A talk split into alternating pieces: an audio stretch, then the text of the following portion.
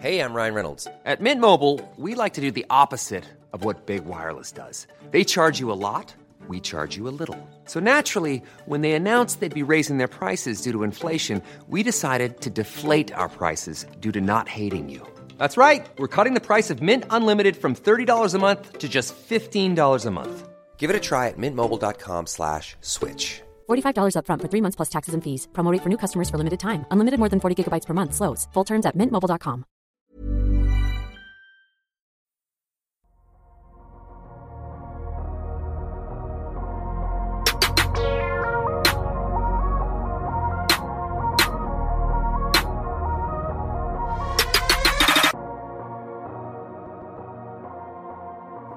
Salut à tous, très heureux de vous retrouver pour la seconde partie de cette FAQ du quart de la saison. Madiane est toujours avec moi. Comment ça va, Madiane? Eh ben, ça va très bien, mieux que l'OM en tout cas. Ça, c'est, la, chose, la meilleure chose à dire. Mieux que l'OM. Alors, on est toujours ensemble dans la première partie qu'on vous, est- vous invite à aller écouter si vous ne l'avez pas fait. On a parlé quoi? Du jazz, joueur sous-côté. J'ai un peu pété un, un- un plomb sur les Knicks, je vais être honnête. Et on va discuter cette fois-ci. Ah bah, on a encore plein de choses, un peu de hors-terrain, un peu de philosophie NBA. Enfin, il y a pas mal de choses, encore une fois, à, à discuter. Comme d'habitude, on vous invite à nous suivre sur Twitter, surtout à nous suivre sur les plateformes où vous écou- écoutez le podcast, si c'est Apple Podcast 5 étoiles, et puis surtout à nous suivre sur YouTube, à nous écouter sur YouTube. Bref, à investir dans le, placement comme un peu dans les bitcoins. hein. Investissez dans le Dunk sur YouTube. Nous, on va marquer une petite pause et puis on se retrouve dans quelques secondes et on va partir du côté. Alors d'habitude, c'est le nord, c'est le Canada, mais cette fois-ci, ils sont dans le sud des États-Unis. Donc on va partir du côté de Tampa Bay pour parler un peu des Raptors.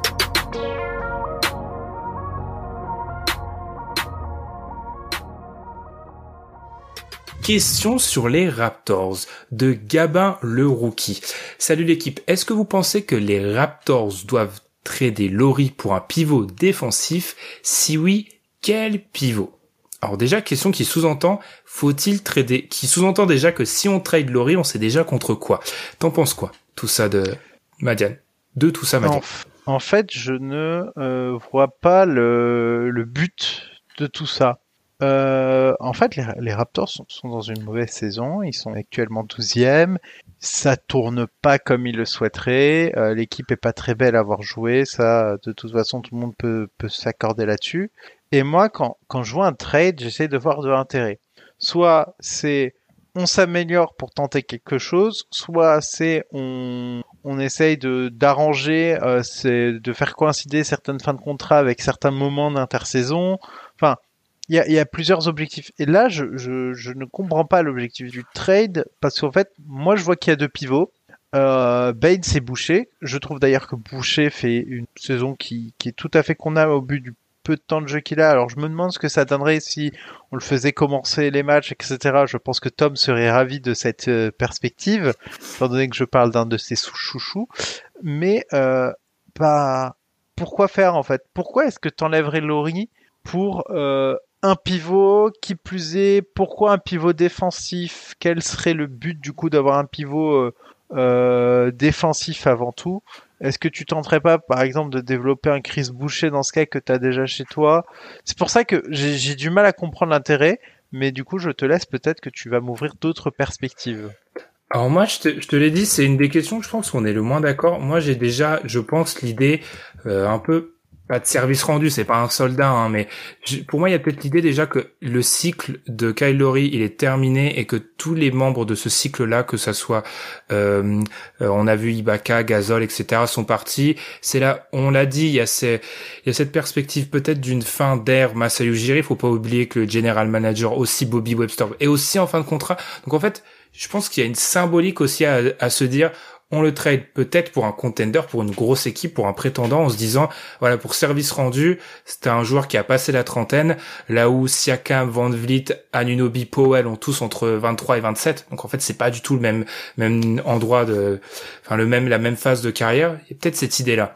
C'est aussi se dire qu'on a investi sur, euh, je pense qu'il y a aussi toujours cette volonté qui est qui est prenante, je pense, chez tous les fans NBA et même chez nous, je pense, c'est de se dire je perds jamais un joueur contre rien parce que c'est pas sûr que Kyle Lowry reste, je pense, la saison prochaine. Je pense pas qu'il il soit en, enclin à, à, à continuer dans une équipe où les perspectives sont peut-être pas celles de jouer euh, des, les premiers rôles.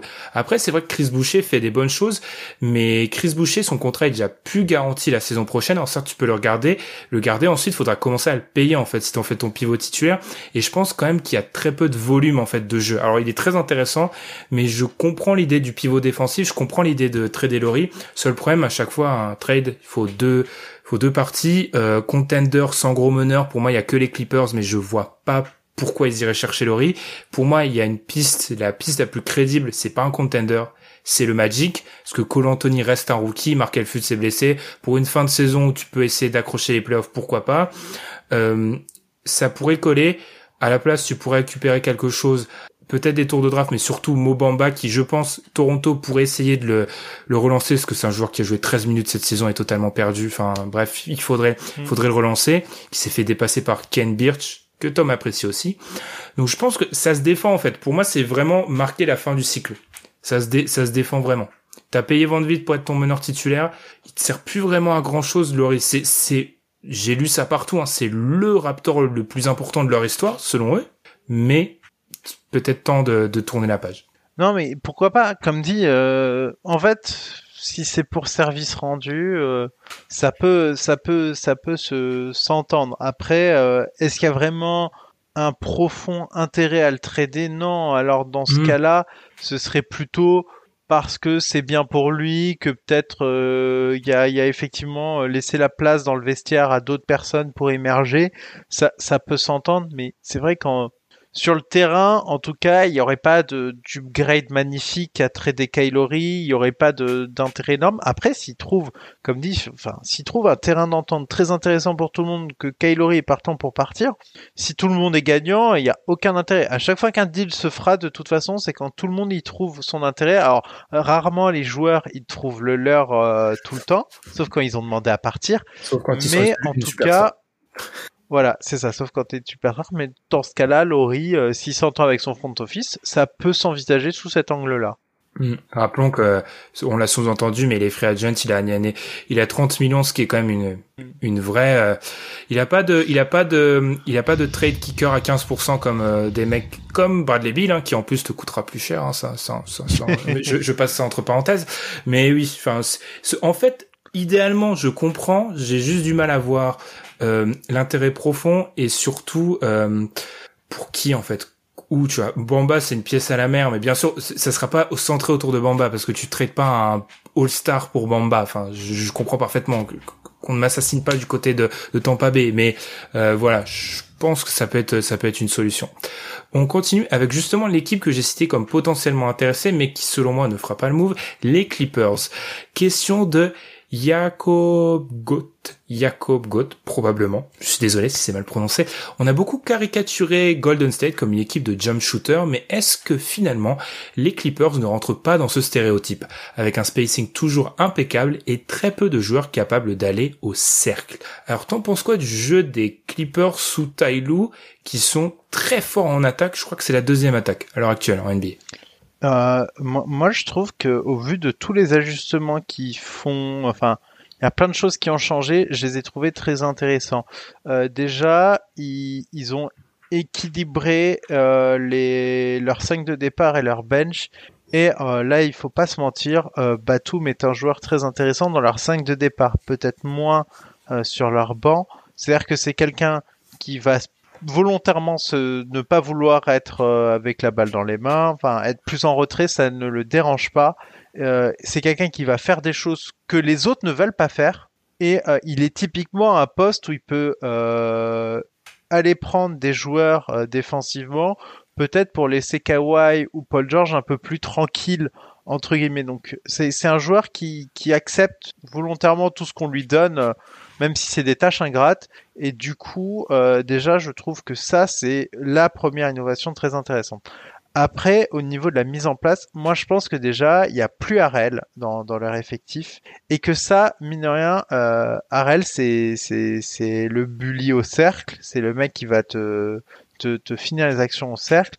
Et forcément, euh, le fait qu'il soit pas là euh, cette saison fait que tu cette sensation-là après, moi, j'ai pas l'impression spécialement que euh, c'est une équipe qui n'ira pas au cercle en permanence. Je pense que justement, ils s'accordent des accès au cercle plus faciles parce que ce sont des menaces extérieures très présentes en permanence. Donc, j'ai pas l'impression que ce soit une caricature. J'ai l'impression qu'en fait, ils sont dangereux en extérieur. Du coup, on les ouvre pas à l'extérieur. Donc, ils ont des choses plus faciles à l'intérieur. Mais c'est vrai qu'ils ne martèlent pas dessus.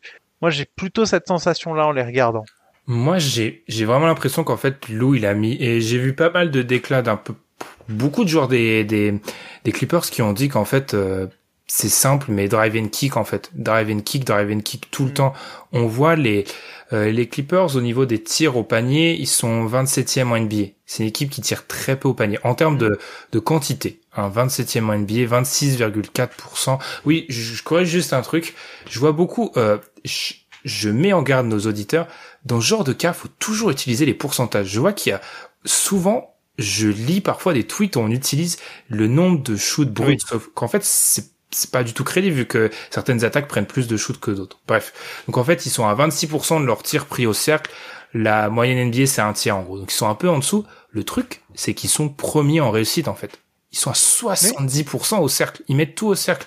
Donc en fait, pour moi, c'est assez simple. Ils représentent une telle menace au cercle qu'ils drive and kick constamment. Et ils ont l'avantage d'avoir, rien que dans leur 5 de départ, ils ont que des mecs qui peuvent passer la balle. Ibaka, Batum, Beverley, George. Ils peuvent tous faire l'extra pass Kawhi, bien sûr. Même sur leur banc, ils ont des mecs qui peuvent faire cet extra pass. Donc c'est pas une, c'est surprenant peut-être le niveau actuel parce qu'on parle d'une équipe qui a 45% en catch and shoot à 3 points, tu vois, c'est des trucs totalement irréels. Utah est deuxième, ils sont à 41 et quelques, enfin il y a 3 points d'écart, c'est n'importe quoi.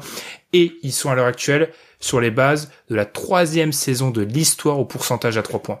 C'est-à-dire qu'ils mettent tout.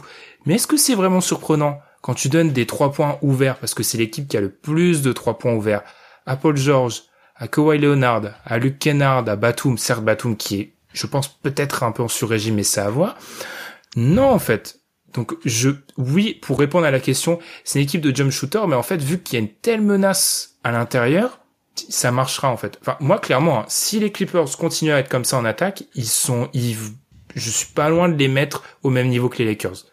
Tu peux pas arrêter cette équipe, et en défense, pour l'instant, ils sont pas bons en rating, c'est tout simplement parce qu'ils sont pas investis. Tu sais parfaitement quand t'as George Leonard, ce 5-là peut faire très mal en défense. Ouais, c'est marrant parce qu'en fait, tu, tu, tu, tu j'ai l'impression d'être dans la l'œuf ou la poule. Euh, moi, j'ai l'impression qu'ils sont une telle menace extérieure qu'elles arrivent à prendre des points faciles dans la peinture et qui prennent du coup très peu mais avec beaucoup d'efficacité. Et toi, tu prends le truc à l'envers en disant ils sont tellement efficaces dans la peinture qu'on les laisse pas y aller et du coup on leur laisse les shoots extérieurs, ce qui fait qu'ils sont moins à l'extérieur. Et c'est et moi j'ai l'impression que les deux raisonnements ont l'air de se tenir. Bah, en fait, moi je euh. me dis que c'est, je veux pas dépendre mon, mon beefsteak, mais parce qu'en fait ils ont peu de pull-up, ils ont peu de pull-up shooter en fait. Donc ça expliquerait pourquoi c'est si t'es dangereux, ça ça se mettrait en. J'avais vu, j'avais lu un article sur ça où en fait c'est l'équipe où il y a la plus grosse différence au tir entre les catch and shoot et les pull-up en fait. Où genre catch and shoot ils sont euh, pull-up ils sont solides, catch and shoot ils sont incandescents. Et en fait, je pense que ça s'explique comme ça en fait. C'est, je pense pas que c'est une, je pense vraiment que ils écartent tellement le terrain, tellement de terrain, ça se voit dans les actions, ils trouvent l'extra passe, ils sanctionnent. Après, peut-être que oui, ils sont, c'est sûr que quand t'alignes Ibaka, Batum, Beverly, George Leonard, concrètement, il y a personne que tu dois laisser tout ça à trois points, donc c'est compliqué. Ouais, mais moi, ce qui serait intéressant du coup, parce que euh, cette discussion me donne euh, me donne envie de faire quelque chose, je vais regarder ce que ça donne contre des fortes défenses à l'intérieur. Il faut que je fasse ça. Je pense que c'est c'est quelque chose qui peut être intéressant. Regardez comment cette équipe se comporte face à des gens comme Utah qui vont aller te surcharger l'intérieur et te et te laisser plus volontairement des tirs. À voir. Moi, en fait, enfin, par rapport à Utah, parce que on a on a parlé de Utah dans la première partie par rapport à Utah, moi je suis juste terrifié qu'en fait Utah est incapable d'attaquer cette défense en fait. Enfin, ils vont, ils switchent partout, ah. ils peuvent pas ah les attaquer. Ça.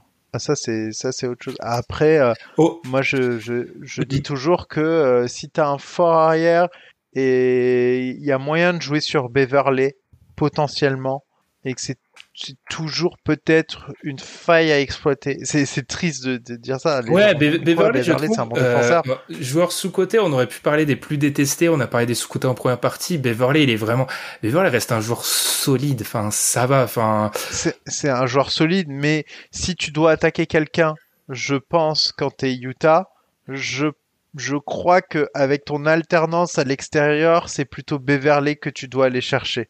hum, bien sûr.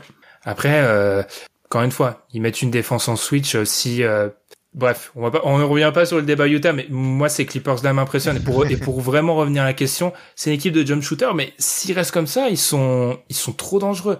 La question, c'est de savoir est-ce que c'est réel ce qu'on voit en ce moment? Parce que si c'est vraiment réel, ils sont terrifiants. hein. Parce que prendre une équipe avec ce potentiel défensif qui prend, qui met du 41% à 3 points, je, bonne chance. Vraiment bonne chance. On va enchaîner. Alors là, on n'est pas dans les mêmes pourcentages à 3 points.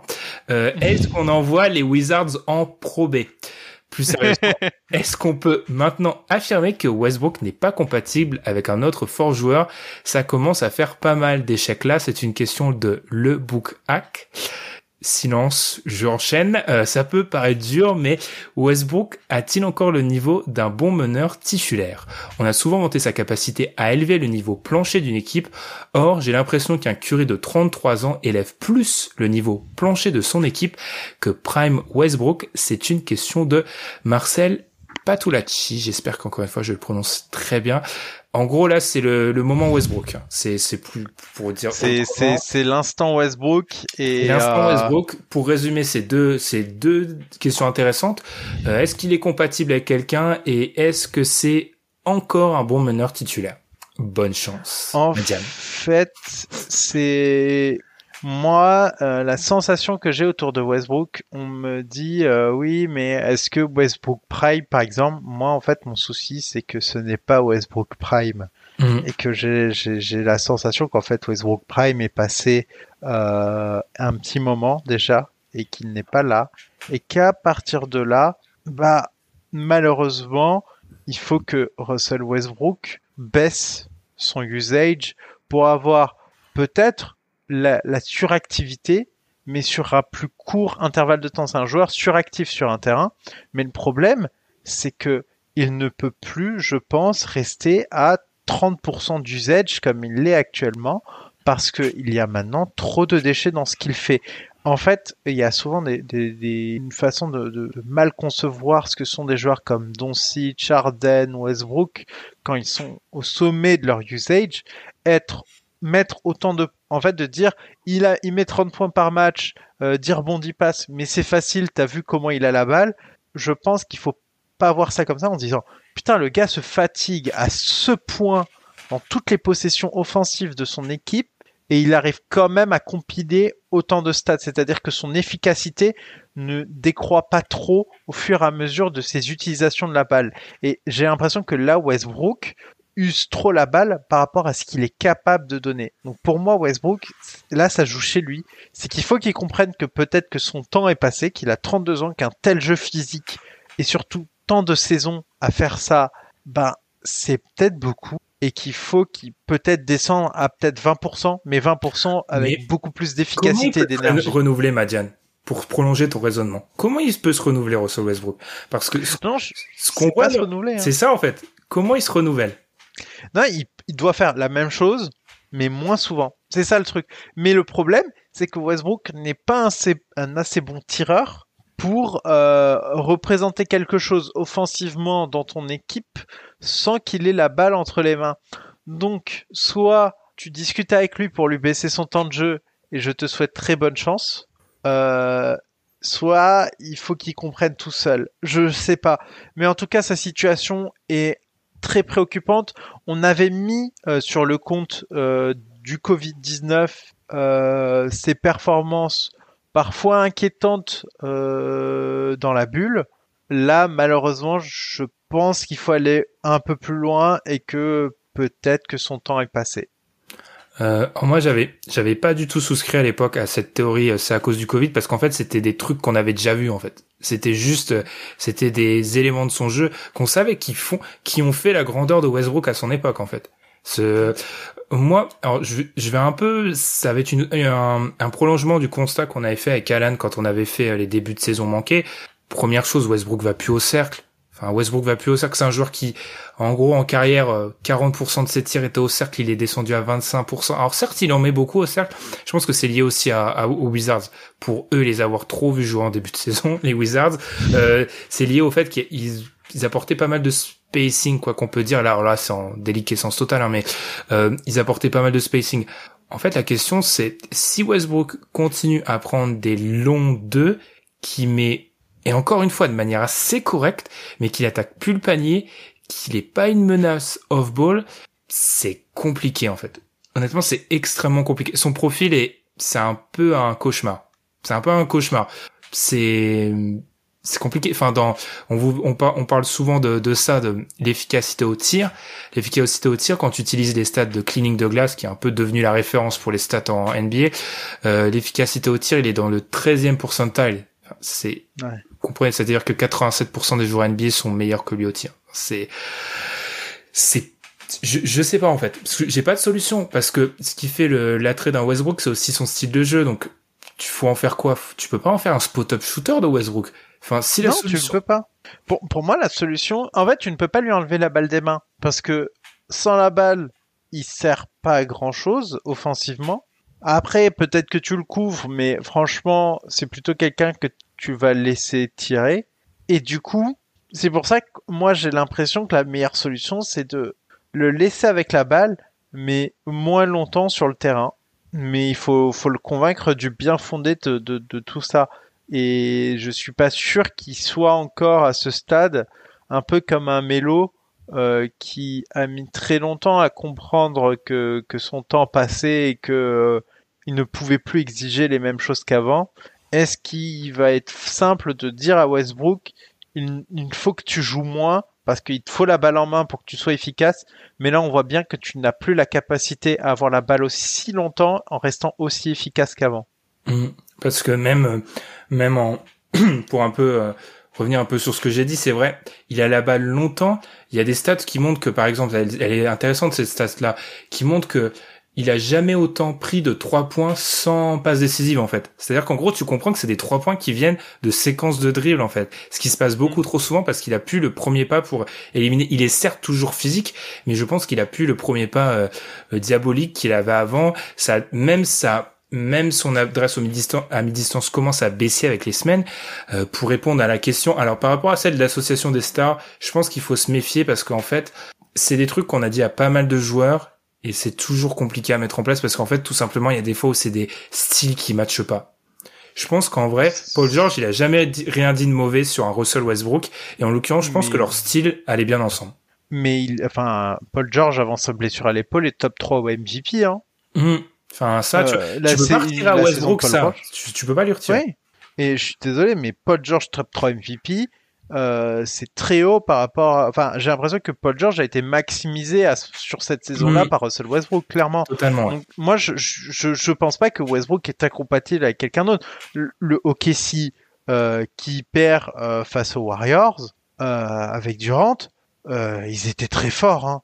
Hmm. C'était incroyable. Ils étaient tellement forts. Ils doivent pas la perdre cette série-là. Ils sont très très très très forts. Hein. C'est peut-être ce Russell Westbrook, ce Russell Westbrook là, oui, celui de 2021 oui, il est incompatible avec, mais il faudrait quoi il, est, il est pas compatible. C'est parce qu'il est plus très bon, Russell Westbrook. C'est plus Russell Westbrook qu'on a vu il y a trois ans, en fait. C'est pour ça. C'est pas Prime Westbrook. À partir du moment où c'est pas Prime Westbrook, qu'est-ce que tu veux dire? Évidemment que euh, un joueur euh, pas dans son prime euh, est pas compatible avec notre superstar, oui, parce qu'il apporte de la valeur négative à l'équipe. Et puis, Mais il n'est pas compatible tout seul. Hein. Et puis c'est ça c'est un truc qu'on avait dit depuis longtemps sur la euh, la capacité à se renouveler et à, vieillir pardon d'un mec comme euh, d'un mec comme Westbrook. Elle sera jamais égale comme c'est dit dans la question à, celle d'un Curry qui en fait de par son shoot et de par son jeu et on dit pour ceux qui sont sur YouTube une nouvelle fois après la première partie bonjour à Jamorant le chat de Madiane. Euh, c'était sûr que Westbrook allait vieillir. Ça va être plus difficile. Après en fait moi ce que j'aime ce que j'ai du mal avec Westbrook, c'est qu'on, alors déjà, j'ai du mal qu'il y ait aucune analyse centriste, c'est-à-dire qu'on est tout le temps dans les extrêmes des deux côtés. Et ce que, en fait, j'ai du mal qu'on vu ce qui se passe actuellement qu'on essaye de réécrire ce qui s'est passé avant. Or c'est pas vrai quoi. Westbrook n'est plus un très bon joueur de basket, mais on va pas réécrire ce qu'il a fait depuis son arrivée dans la ligue sous prétexte qu'à à 33 ans, après plusieurs saisons au top, il est plus très bon quoi. Mais c'est c'est du cherry picking, c'est-à-dire que euh, je pense que Westbrook a toujours été mauvais pour les stars autour de lui, et du coup, dès que j'ai l'occasion euh, de trouver une info qui, alors que c'est pas du tout le bon diagnostic, c'est juste qu'il est plus bon comme avant. Mais à partir de là, je peux pas lui reprocher. Euh, tu remets euh, Bradley Bill dans les chaussures d'un Paul George euh, à OKC il y a 2-3 ans. Je pense que Bradley Bill, il est très heureux parce qu'il est servi à trois points ouverts, tranquille, et il peut faire, il peut, il peut enquiller des tirs, des tirs ouverts et mettre, mettre un paquet de points. Donc, je pense qu'en vrai, c'est pas une affaire d'incompatibilité, c'est juste que Westbrook n'est pas bon sur le terrain. C'est ça. Ce qui, ce qui est, c'est ça qui m'énerve, c'est parce que c'est un discours qu'on a souvent avec, euh, on l'a eu avec Carmelo à un moment, on l'a eu, bah, à Houston, on parlait, on l'a avec Dwight Howard, alors qu'en fait, c'était ah, juste des mecs qui étaient plus dans leur prime. Donc, à la seconde où t'es plus dans ton prime, oui, t'es incompatible parce qu'en fait, tu vas freiner l'autre star. Mais c'est, c'est une question qui est propre au joueur. C'est pas tellement celle de, de son, de son association. Enfin, ça, je pense que c'est assez clair. Euh, on continue. Une question de Sixers France. Alors, il nous dit, vous avez 4 heures pour conclure cette question. On n'a pas 4 heures. On a quelques minutes. Depth over talent ou talent over depth? Donc, en gros, depth. J'ai toujours du mal avec ce PTH. Hein. Très compliqué, ça. Alors, profondeur ou talent? Talent ou profondeur? Alors, moi, j'ai répondu en une phrase. Talent. On est en NBA. Talent. Euh, oui, clairement. Talent. Euh, et je vais, je vais aller plus loin que ça. C'est que, euh, euh, avoir une rotation à 10 en finale NBA ne te sert à rien quand LeBron James peut avoir joué par exemple sur certains matchs de finale 46 minutes. Ça te sert à rien d'être profond. Hmm. LeBron James, il a fait des matchs de finale à 46 minutes dans le plus grand des calmes. non, mais après, prendre LeBron comme exemple reste toujours un truc. Non, mais c'est un exemple, mais, mais c'est pour symboliser ce truc-là. C'est-à-dire que les stars joueront plus et joueront très longtemps et le plus longtemps possible. Et à partir de là, bah, désolé, mais ça, ton, ta profondeur te sert en saison régulière. Quand c'est les, les batailles des grands gaillards, ben c'est les grands gaillards qui jouent et, et euh, disons qu'en playoff, si un joueur de ton banc peut t'apporter 10 minutes correctes, c'est déjà, bien. Et t'es déjà bien content. Euh, par exemple, Caruso, euh, il a apporté des bonnes minutes. Rondo, il a apporté des bonnes minutes. Les Lakers étaient ravis. Et c'était pas beaucoup, hein. C'était pas énormément, mais c'était des valeurs, des minutes non négatives d'un joueur qui n'était pas parmi tes stars. Puis cette finale, euh, bon alors elle a été entachée par des blessures, mais cette finale Miami-Los Angeles, c'était un peu un cas d'école. Hein. Il y a un moment où en fait, arriver au sommet, au plus haut niveau, euh, c'est les stars qui font la différence en fait. Et quand t'as les deux meilleurs joueurs de ton côté sur le terrain, tu vas probablement gagner le match. Surtout que arriver, si t'arrives dans les grosses grosses batailles de playoffs, tu vas pas y arriver si t'as pas un minimum de profondeur. Mais la profondeur prendra toujours le pas sur le, euh, le, talent, pardon, prendra toujours le pas sur, sur la profondeur. On va rester du côté des questions des fans de Philly. Peut-on encore être champion sans attirer de superstars via un trade ou une free agency? Question de Sixers France. Question à laquelle j'ai répondu en off, Madiane. Est-ce qu'on a déjà pu être champion sans attirer de superstars via un trade ou une free agency? C'est-à-dire que, à part quelques anomalies historiques, ça existe pas, en fait. Enfin, faut toujours attirer une star par euh, la reconstruction qu'on a un peu qu'on moque un peu parfois ici, euh, cousu de fil blanc avec des jeunes que tu as développés, etc. C'est ça existe pas vraiment en fait. Enfin, André Godala, il est MVP des finales, il est déterminant dans le succès des Warriors. Le Thunder d'OKC gagne pas la finale. C'est quoi l'exemple après au 21e siècle? C'est en fait généralement tu tu tu l'as tu l'as drafté généralement. Euh, si euh, ta superstar euh, tu l'as pas eu par un échange ou la free agency, c'est que tu l'as drafté. Euh, les Warriors, euh, si on devait donner aux équipes que les joueurs qu'elles ont draftés, eh ben, les Warriors auraient Curry Thompson, Green, tout pareil. Et évidemment, bah, Iguodala et Kevin Durant ont rajouté encore plus pour qu'ils gagnent du coup trois titres. Iguodala est déterminant pour le premier euh, c'est peut-être pas le MVP de finale. Euh, on aurait peut-être pu le donner à LeBron James parce que c'était n'importe quoi ce qu'il avait fait. Mais euh, bon, bah il était déterminant. Après Kevin Durant, est-ce que si Kevin Durant n'est pas là, les Warriors gagnent les deux finales? Pas sûr. Pas sûr, on va pas réécrire l'histoire, mais pas sûr. En tout cas, ça te laisse un point d'interrogation. Si les Raptors récupèrent pas Kawhi Leonard via un trade, ben non. Et puis tu remontes. Le hit de Miami, ben il y avait LeBron James, le Dirk Nowitzki, superstar drafté, Kobe Bryant, superstar drafté. Ben non, en fait. Hein. Jamais, jamais, jamais. Soit tu la draftes. Parce qu'en fait, il t'en faut plus d'une en fait pour gagner le titre. Je pense qu'il y a. Quand tu la draftes, c'est les Spurs, hein. Ouais, c'est les Spurs. Il y a peut-être ce sous-entendu, il t'en faut plus d'une pour gagner un titre et tu draftes très rarement les deux. Enfin, t'es obligé d'en attirer une des deux par autre chose que la draft. En fait, c'est les Spurs ont, ont, réussi à drafter une méga superstar Duncan et à drafter deux très bons joueurs euh, à côté et puis voilà. Deux ils, ont, ils ont réussi par là. Ils ont un coach ils ont réussi ça. Mm. Ils ont un coach all time une superstar de Hall of Famer euh, en avant Guingamp, euh, je peux gagner plusieurs titres. Cleveland, ils, ont LeBron James qui re-signe chez eux euh, et Kyrie Irving est drafté, c'est pareil finalement. En vrai, en drafter deux, c'est possible, mais c'est des cas de figure tellement rares finalement. Finalement, l'équipe qui a le plus de draftés de superstars et la seule qui n'a pas gagné de titre quasiment, c'est OKC qui, qui a drafté trois superstars mais qui n'a pas gagné de titre. Après, c'est c'est chaud parce que pour moi, l'histoire de LeBron s'arrête la première fois qu'il part en fait. Donc c'est comme s'il gagnait avec une autre équipe. Enfin, c'est euh, les, les superstars les superstars draftés qui gagnent avec au moment où il gagne avec les Spurs, c'est pas la superstar qu'il est actuellement, Kawhi en fait. Donc concrètement, enfin tu vois, en vrai, euh, faudrait en drafter deux et enfin, les conserver les deux, c'est, pour moi, c'est utopique maintenant. C'est même trois hein, en vrai. Euh, à deux, euh, à deux, euh, faut que ce soit LeBron James l'autre superstar et pour que ce soit LeBron James l'autre superstar, euh, tu peux te lever de bonheur. En soi, les Spurs, ils ont trois, trois joueurs de grande qualité. Euh, OKC qui ne gagne même pas en a drafté trois. Ils étaient pas à ce niveau-là à cette époque-là, mais ils en draftent trois. C'est ça la nuance. Les Warriors au moment où de 2015, ils en ont trois aussi. Hein. Ouais, mais au moment où Harden part, c'est pas, c'est pas le MVP. Oui, c'est ce que je dis. Il est pas au niveau, hein. Mais n'empêche, pour moi, pour moi, ça commence à partir de trois. Et puis avant, euh, la ligue était euh, un peu différente. J'ai l'impression. Si on commence à partir euh, près 2010 ça va être un peu différent. J'ai l'impression que aujourd'hui, tu as besoin d'être un poil plus armé qu'avant.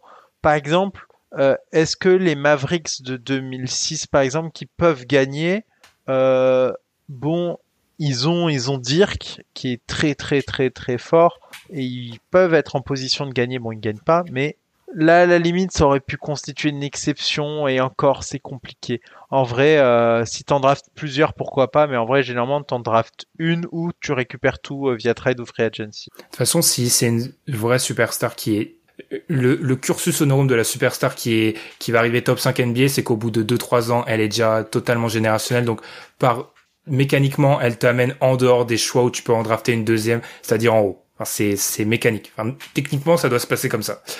Hein, et et euh, ok, si, il a prouvé en fait. Ils sont très. Alors ils ont eu trois choix, mais en fait c'est juste une un talent incroyable, une chance aussi. Enfin bref, ils ont eu ça, mais Enfin, en fait, non, mais je pense que la NBA, le mouvement des joueurs s'est accéléré, donc non, on peut plus l'être, mais on n'a jamais trop pu l'être, en fait. Enfin, faut le voir comme ça.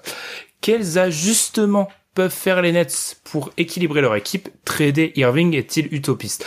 Je pense que oui. Alors ça, je pense que oui. Trader Irving, c'est utopiste à l'heure actuelle, euh, compte tenu de son contrat, de son arrivée récente aussi, de sa situation peut-être en dehors du basket où il y a pas mal de choses qui ont été dites. Donc oui, c'est un peu difficile. Euh, ajustement à l'heure actuelle, je pense que l'équipe est un peu trop pas encore assez mûr en fait. On n'a pas encore assez vu de choses. Alors on a appris qu'Iman Shumport allait arriver. Idéalement, il leur faudra un pivot défensif.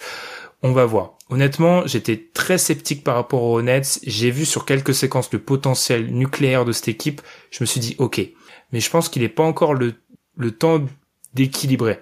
Enfin, ils vont ils vont continuer à jouer déséquilibré et on, on pourra voir après parce que là ils ont soit des role players, soit leur superstar. Il y a rien entre qui pourrait intéresser quelqu'un.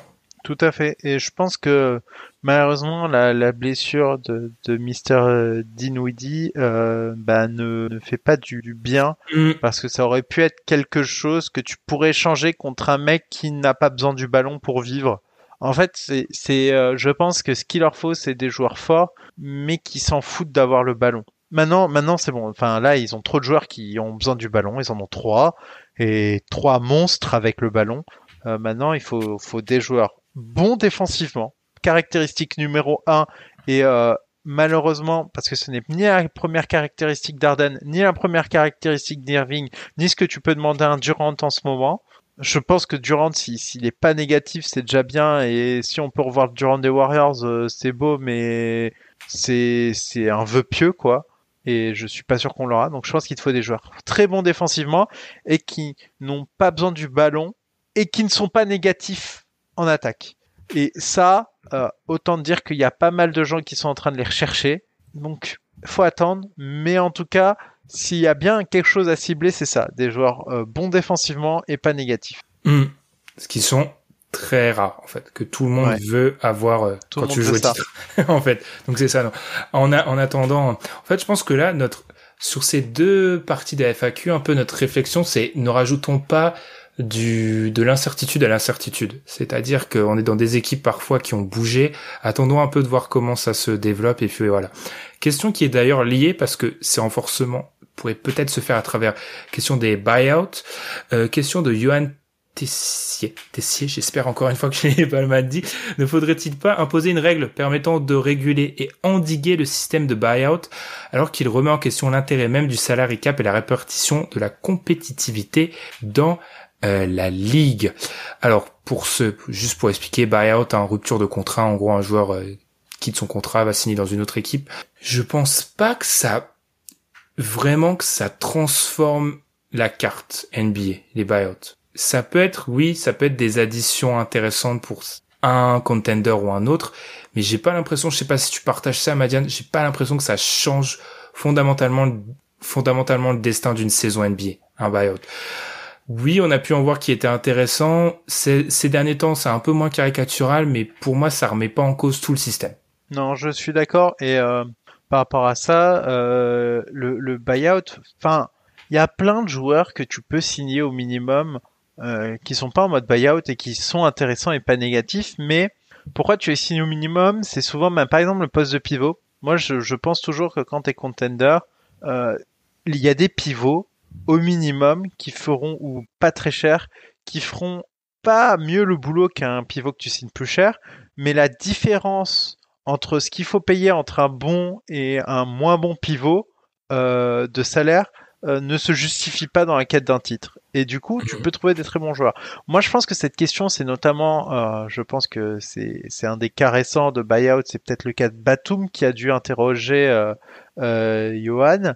Ben, en vrai, Batum, c'est inespéré ce qu'il apporte aux Clippers. En soi, la valeur de Batum au moment de son buyout, c'est pas ça. Hein. Batum, c'est on va voir ce que ça donne. Il sort d'une saison calamiteuse. La seule fois où il joue, c'est quand c'est à Paris. Hein. Euh, le reste de la saison, Hornets, euh, il, il touchait plus rien. C'est incroyable ce que ça donne et c'est c'est très très bien. Mais les Clippers n'attendaient pas autant. Et si euh, d'autres franchises auraient su à l'avance que ça allait être cette valeur-là, t'inquiète pas que la les, la concurrence aurait été très très forte et que mm. peut-être les Hornets n'auraient pas fait de buyout et dans ce cas ça aurait pu finir en trade cette affaire. Quoique vu son contrat plus difficilement, mais bon.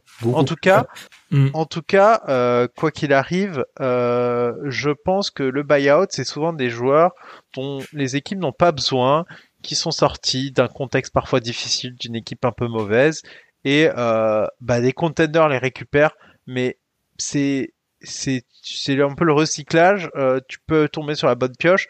Euh, moi, j'ai vu Cleveland récupérer plein de joueurs en buyout. Les joueurs ne voyaient ah non, ils n'étaient pas en buyout, Deron Williams. Ils revenaient de. C'est peut-être un trade. Enfin, c'était. Enfin bref, euh, Derrick Rose, il s'est fait balancer au travers de buyout. Il y avait plein de choses comme ça. Des fois, c'est des joueurs qui n'apportent strictement rien. Donc c'est un peu. Le... C'est un, peu, un peu fantasmé. Ouais. C'est un peu fantasmé, je pense. Ouais. Euh, il y a des gens qui pensent que ouais, regardez cette vieille superstar avec un énorme contrat et buyout, euh, faut se précipiter dessus. Mais pas forcément. Hein. Le joueur peut être finalement euh, pas avec une, grande valeur pour euh, l'équipe qui va l'accueillir et finalement ne servira à rien en playoff parce que s'il est buyout, c'est pas pour rien. Donc non, j'ai pas l'impression que c'est moins mauvais, enfin que c'est pire qu'avant. Surtout qu'avant, moi je trouvais que l'amnistie dans ces cas-là était un truc bien plus horrible au niveau euh, déséquilibrage. Je donne un exemple. Les Lakers n'ont pas fait, n'ont pas pu faire tout ce qu'ils peuvent, enfin tout ce qu'ils voulaient sur les free agency euh, passés, notamment parce qu'ils se traînent euh, le salaire de Lou Holding qu'ils payent encore. Si on était encore à l'époque de l'amnesty clause, ils auraient été capables de trade Lou Holding à une autre équipe qui se serait lavé du salaire de Lou Holding. C'est par exemple comme ça que Baron Davis de mémoire avait été dégagé. C'est comme ça que Gilbert Arenas euh, avait été euh, notamment dégagé des comptes. Le, le contrat de Gilbert Arenas est, l'un des pires de l'histoire de la NBA, clairement. Et du coup, euh, par rapport à ça, je trouvais ça pire que le système actuel parce que là, quand tu buy out, en plus, tu es obligé d'étaler le salaire. Donc, il est, il est sur les comptes. Là, je pense que les Lakers exploiteraient bien les 5 millions de Lou Je pense que la question était plus dans le sens les équipes qui vont récupérer le jour après. Ouais, ouais, mais j'ai préféré voir le système avant aussi. Ouais, pour les équipes qui récupèrent, honnêtement, encore une fois, je pense que c'est fantasmé. Je me rappelle, Tom, il avait écrit un article sur le site, notre site qui est indisponible à l'heure actuelle, vous inquiétez pas, ça va revenir, euh, qui avait écrit un article, je crois, sur, euh, en gros, je pense qu'il est toujours d'actualité sur le fait qu'on fantasmait vraiment cette réalité des buyouts et en fait, il change pas une réalité en fait. Je crois pas que j'adore Nicolas Batum. En plus, les vrais le savent, j'adore Batum. C'est un joueur que j'adore. Je pense pas qu'il va décider de la bataille de Los Angeles à lui tout seul. Je pense vraiment pas. Et honnêtement, le salary cap, je dis ça parce qu'il y a un article qui m'a marqué euh, cette semaine, c'est, l'article est pas bon, hein, mais le, titre à accrocheur, c'est est-ce que le salary cap est un mythe? Et c'est par rapport à la NFL, le Super Bowl, c'est le week-end prochain. Et il y a sur le, le, salary cap NFL qui peut être, euh, c'est un article du New York Times et le salary cap NFL peut être vraiment modelé à des niveaux qui n'existent même pas en NBA où c'est parfois c'est un peu rigolo et tu te dis à quoi sert le salary cap en NBA c'est pareil en fait. Enfin théoriquement dans l'idéal de la mise en place du salary cap, ça devrait être impossible que les Nets font ce qu'ils font à l'heure actuelle. Ils devraient pas être en capacité d'avoir 3, 3 top 15 NBA. Ils le sont. Donc je pense qu'il y a d'autres réformes à faire à l'heure actuelle si on veut vraiment euh, conserver l'idéal du salary cap que peut-être les buyouts, qui sont, je pense, juste un, mini problème à l'heure actuelle. Autre question. Est-ce que l'absence de tête d'affiche chez les rookies hors ball ne renforce, ne renforce pas l'impression qu'ils ont du mal à s'adapter? Alors, selon toi, t'en as pensé quoi de l'adaptation des jeunes joueurs, Madiane? Euh, eh ben, justement, cette question est très intéressante et je pense qu'on n'a pas assez de recul sur ce qui se passe actuellement en dehors de la NBA enfin, l'impact de ce qui se passe actuellement en dehors de la NBA sur la NBA. Les, les, les rookies actuels n'ont pas joué depuis très longtemps au sein de leur euh, franchise universitaire. Elles ont été obligées de s'entraîner toutes seules par moment. Certains n'ont parfois euh, pas pu euh, s'entraîner dans de bonnes conditions parce que tout le monde n'est pas forcément apte à avoir son centre d'entraînement personnel, surtout quand, quand on est un universitaire avec peu de de ressources. Bon, c'est pas tous, hein, le, le, le, haut de la draft n'est pas dans ces conditions, mais il faut, faut aussi considérer ces affaires-là pour euh, ce qui peut-être est venu du second tour aussi. Euh, en tout cas, euh, ils ont pas joué, pas de Summer League. on arrive, allez, prends ton maillot, c'est parti, tu joues avec les grands. Et il y a eu quoi, deux matchs avant saison Ouais, c'est ça. Mm. Ben oui, c'est compliqué, mais en même temps, ils n'ont pas eu le sas de décompression qu'ils auraient dû avoir. C'est pas simple cette période. En plus, euh, on est dans une saison vraiment particulière. Moi, ce que je peux dire, c'est que euh, j'ai eu des très bonnes surprises, euh, comme Wiseman aux Warriors. C'est une très agréable surprise. Je suis, je suis ravi pour lui. Après que les rookies ne donnent pas la plénitude de ce qu'on imaginait sur eux. Maintenant, on est du coup 31 janvier. Je m'y attendais, donc pas de surprise. Puis je pense que même l'absence de tête d'affiche, comme elle est, comme c'est écrit dans la dans la question. D'ailleurs, une question de Baypof underscore 9. Celle-ci est celle des Nets. Je, je faut toujours dire les pseudos, j'avais oublié. Euh, je pense qu'en fait, justement, c'est peut-être l'effet inverse. C'est-à-dire que ça renforce peut-être l'idée qu'on la voit pas plus belle, mais qu'on est peut-être moins dur. Parce que quand il y a des têtes d'affiche, l'attention médiatique va se centrer sur ces têtes d'affiche et ne va parler que d'elle. Là, vu qu'on savait qu'Anthony Edwards, James Wiseman, ça avait été dit par les spécialistes de draft, que je ne suis pas, euh, qui, euh, voilà, on était face à des joueurs qui étaient, c'était pas la classe de draft du siècle, bah, je pense qu'on est beaucoup plus enclin à chercher des bonnes surprises, comme Ali Burton du côté des Kings, etc. On est beaucoup, on cherche beaucoup plus ces petites surprises qu'à l'heure actuelle et peut-être qu'on leur laisse beaucoup plus de euh, de latitude sur euh, l'adaptation, je trouve. Donc honnêtement, je pense pas. Je pense pas, je pense pas que l'absence de tête d'affiche renforce cette impression parce que globalement, je pense pas qu'il n'y a pas d'accident industriel pour l'instant, enfin pas plus que les autres années. Et euh, je pense qu'on est plutôt, on est bienveillant vis-à-vis de cette classe de draft. Oui, et euh, moi, je, je, je, pareil, je, ne suis pas un grand spécialiste, je ne les ai pas vus jouer beaucoup avant qu'ils viennent justement euh, dans la grande ligue, mais euh, ce qui était dit, c'est que c'était une draft de, de role-player essentiellement, que potentiellement il y avait pas mal de joueurs qui allaient faire carrière, mais que pas beaucoup ne brilleraient de mille éclats. Franchement, de ce que je vois sur le terrain, ça a l'air euh, très cohérent avec ce que j'ai vu, c'est que je vois des, des, joueurs qui effectivement ont l'air d'être utiles, peuvent apporter des choses, etc. de manière encore très perfectible. Il y a peut-être une star ou deux, comme dit, il y a des drafts un peu comme ça. Moi, je pense par exemple à la draft de Giannis et de Rudy Gobert, il me semble que c'est bien la même. si je fais une connerie, mm. c'est ma faute, mais normalement c'est bon. Et il me semble qu'on a mis du temps, par exemple, à voir qu'il y avait un monstre comme Giannis qui avait été drafté dedans et qui avait un aussi bon défenseur que Rudy Gobert et un joueur aussi impactant aussi dedans. Donc il faut aussi laisser du temps. Euh, si ça se trouve, on va voir un mec qui a été drafté en 15 euh, exploser, on va faire waouh, mais qu'est-ce que c'est que ce délire? Donc voilà, laissons du temps. Euh, ils ont eu du mal pour l'instant. Moi, je trouve que au vu de ce qu'on a annoncé, on n'a pas de, de, déception ultime sur cette draft. Après, je pense vraiment la question, c'était vraiment sur le mm. est-ce que en fait, l'impact du manque de tête d'affiche, je pense vraiment qu'il est positif. Je pense vraiment qu'il est positif parce que pour avoir vu comment on juge les classes de draft, dès qu'il y a des têtes d'affiche, on ne parle que des têtes d'affiche et elles vont totalement influencer euh, la façon dont elle va être traitée médiatiquement cette draft. Donc peut-être que c'est une bonne nouvelle. Et enfin la dernière qui je pense, qui était la meilleure question pour conclure, euh, la saison comme elle est actuellement a-t-elle un sens? Certaines équipes ayant dû jouer des matchs avec la moitié de leur roster absent, parfois même avec plusieurs membres du 5 de départ, une question de Régis. San, est-ce que la saison actuelle a un sens, Madian Moi, je pense qu'il est important de jouer. Quoi qu'il arrive, euh, moi je trouve ça bien que la NBA réussisse sans bulle euh, à faire tenir. On a eu un moment de grande peur où on a eu l'impression que ça commençait à craquer de toutes parts avec pas mal d'annulations. Euh, là, ça a l'air de tenir. Euh, je, je, trouve que ça a un sens d'essayer parce que je pense que c'est la NBA est un divertissement et euh, il faut pas oublier qu'il y a des gens euh, qui, bah, du coup, sont chez eux comme je le suis actuellement depuis bien longtemps et qui ne sortent pas beaucoup. Et euh, ne serait-ce que de pouvoir se poser devant un match NBA, c'est quelque chose de bien de de pas euh, de pas avoir euh, ce, ce, ce manque là c'est c'est quelque chose de bien pour les fans NBA à travers le monde. Donc rien que pour ça moi je trouve que la saison a un sens évidemment c'est pas idéal. Évidemment des matchs annulés il y en a plein. C'est euh, n'importe quoi. Je pense que les joueurs de fantasy league doivent s'arracher les cheveux en ce moment. Néanmoins c'est bien qu'ils essayent. Et puis non quand même on arrive à voir des choses à voir des tendances des conclusions. Par contre je pense qu'avant la mi-saison, on ne pourra jamais tirer vraiment de, de, de tendance claire sur beaucoup d'équipes, forcément, parce que la saison l'impose. Ouais, c'est pour ça, moi, je suis assez, je suis assez mesuré sur cette question. J'ai envie de dire oui et non.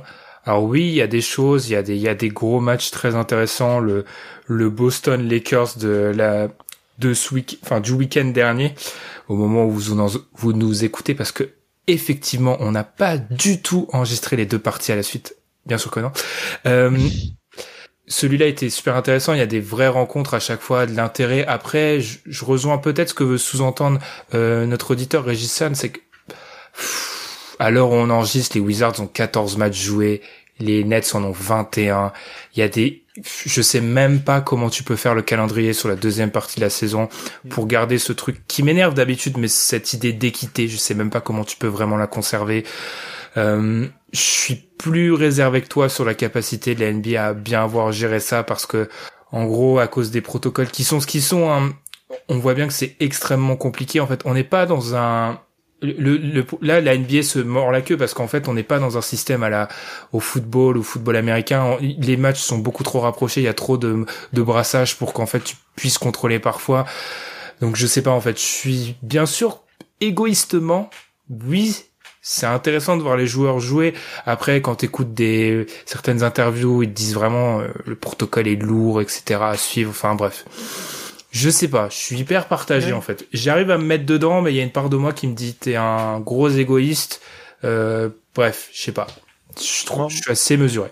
Moi, moi, c'est c'est du coup moi pour prolonger ça, euh, c'était que j'ai bien vu que côté NBA, j'ai vu quelques articles passer là-dessus, ils se posaient la question de à quel moment il sera acceptable de vacciner les joueurs NBA. Oui, ça c'est la vraie question. Non, mais ça, c'est une vraie question qu'il se pose, mais vraiment, c'est-à-dire que euh, actuellement, est-ce que, enfin, en vrai, si tu fais vacciner tous les joueurs NBA contre le coronavirus, sachant que c'est pas des joueurs à risque et qu'il y a des gens qui en ont besoin, euh, c'est quelque chose que tu ne peux pas faire. Néanmoins, il y a un moment où la question se pose pour eux. Alors, euh, dans un premier temps, ils ont temporisé. Euh, il y a eu des articles à ce sujet en disant voilà, Adam Silver a dit qu'il ne voulait pas justement faire ça mais je pense que la question va, va revenir malheureusement parce que euh, l'enjeu économique de pouvoir faire tourner cette saison est tellement important que, que ils vont y revenir.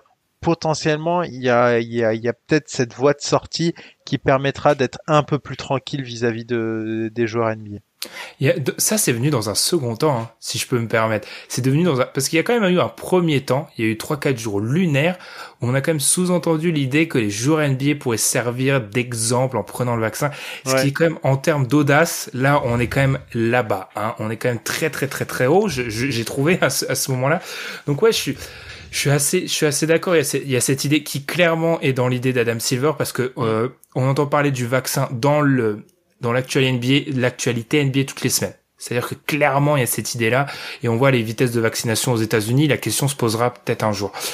Après, je, je, je sais pas, en fait. Enfin, je suis très, en fait, je remercie le fait qu'on joue dans les salles, parce que je pense que c'est ça qui doit sauver un peu les apparences à l'heure actuelle. C'est ça qui sauve les apparences parce que je sais pas, je je trouve je me suis mis dedans mais j'avoue que j'ai un petit peu j'ai un petit peu de je me fais honte parfois je me dis Benjamin quand même c'est pas très bien.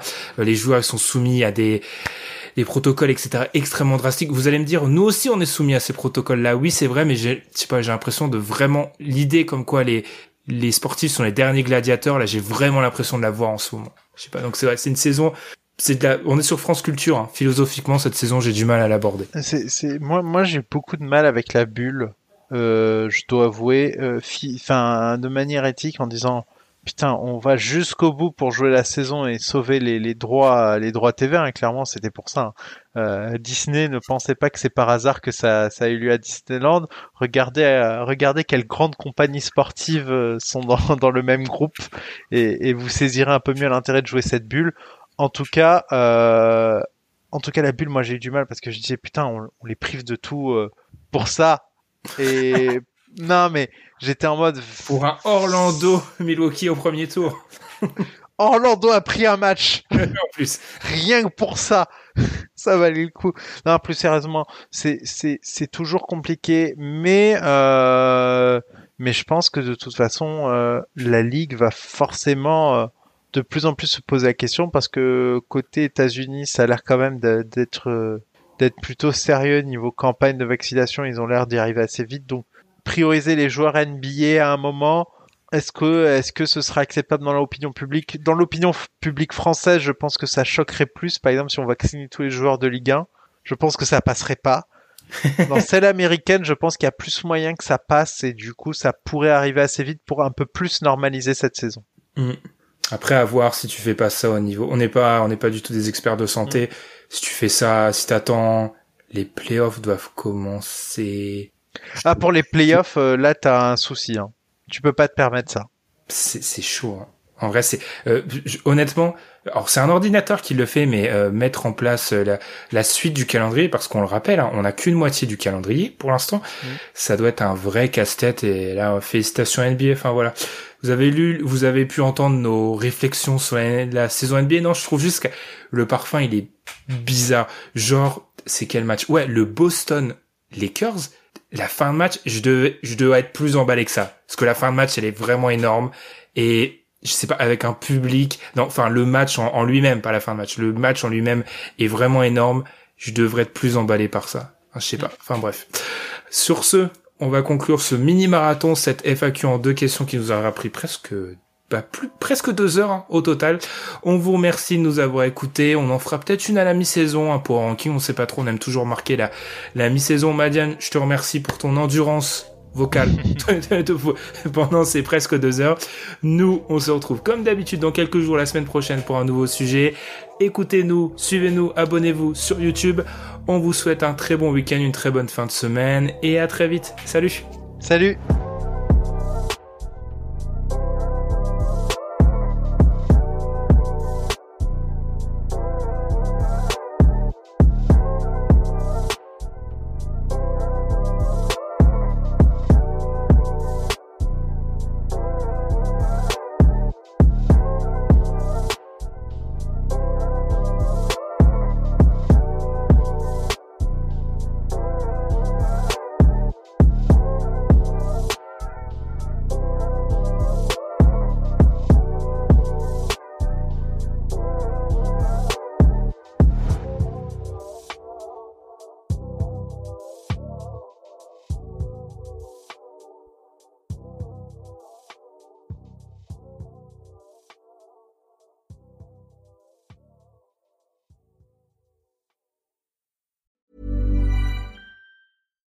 When you make decisions for your company, you look for the no-brainers. And if you have a lot of mailing to do, stamps.com is the ultimate no-brainer. It streamlines your processes to make your business more efficient, which makes you less busy.